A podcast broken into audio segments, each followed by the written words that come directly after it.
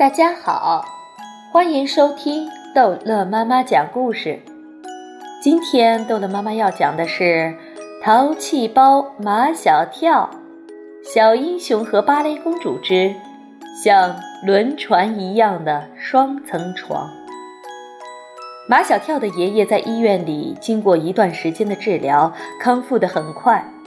本来马天笑先生想把爷爷接到家里来住，可爷爷想奶奶。说他恨不得插上翅膀，马上飞到奶奶身边去。老太婆了不起啊！现在奶奶就是爷爷的骄傲。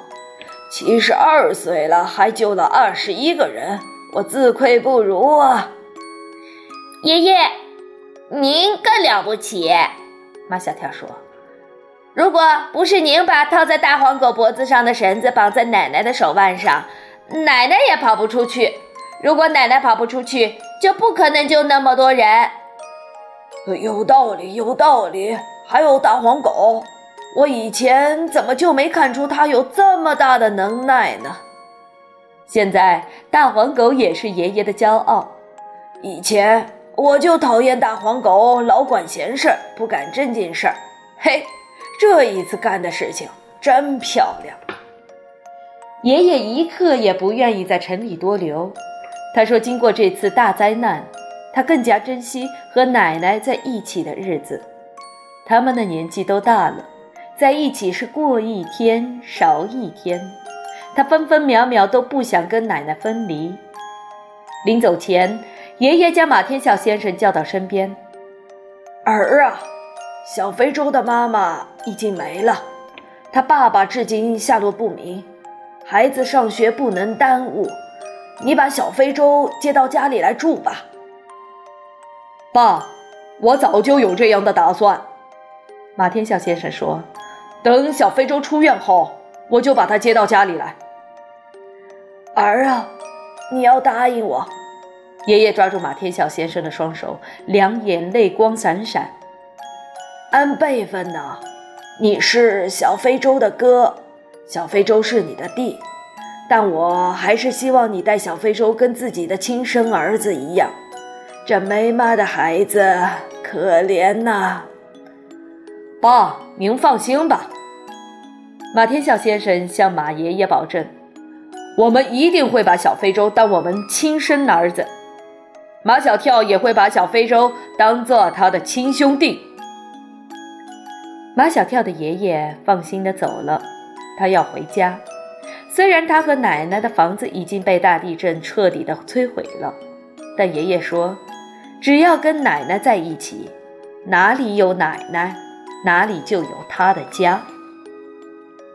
小非洲要住进马小跳的家，对马小跳来说简直就是一件天大的事情，他不可能不告诉他那几个铁哥们儿。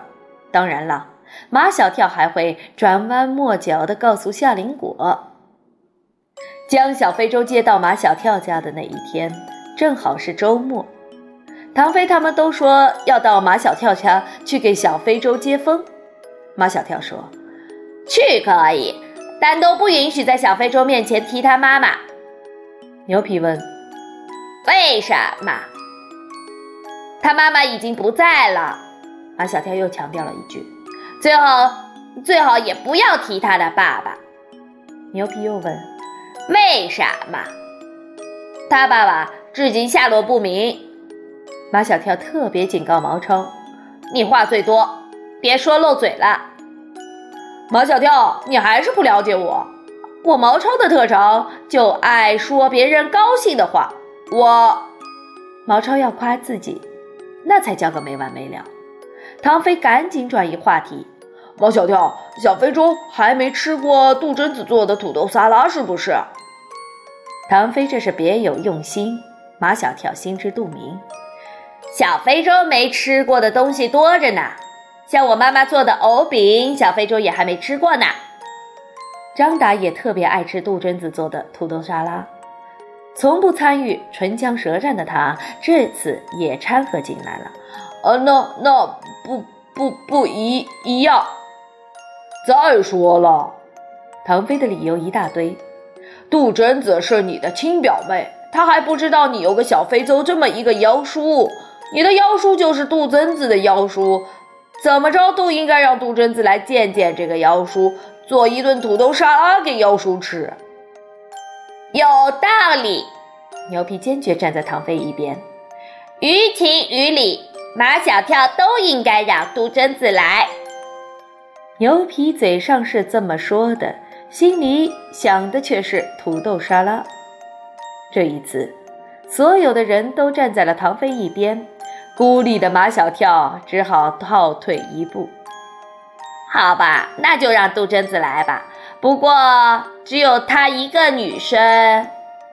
张达急了：“呃，夏林果。”只言片语是张达说话的风格，不过他们几个都能听明白。马小跳听得更明白。张达说出了他心里想要说的：“马小跳，夏林果不会单独到你们家来的，有一个人一定会和他一起来。”唐飞一脸坏笑，除了牛皮都明白他所指的有一个人是谁。你说的是安吉尔吗？牛皮兴高采烈，他是马小跳的邻居，现在也是小非洲的邻居。于情于理，安吉尔也该来见见小非洲的。牛皮接连两次都用了一个老气横秋的词“于情于理”。毛超问牛皮：“这酸词儿打哪儿学来的？”牛皮说。呃昨天刚从丁文涛那儿学来的。说来说去，就这么说定了。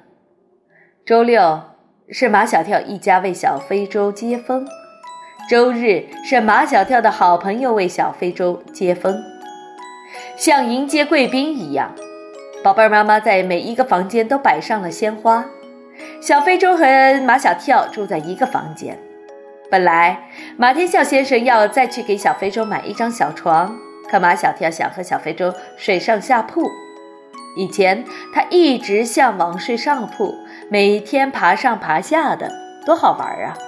现在有了睡下铺的小非洲，马小跳多年的愿望就要梦想成真了。马天笑先生带着马小跳去家具店买双层床。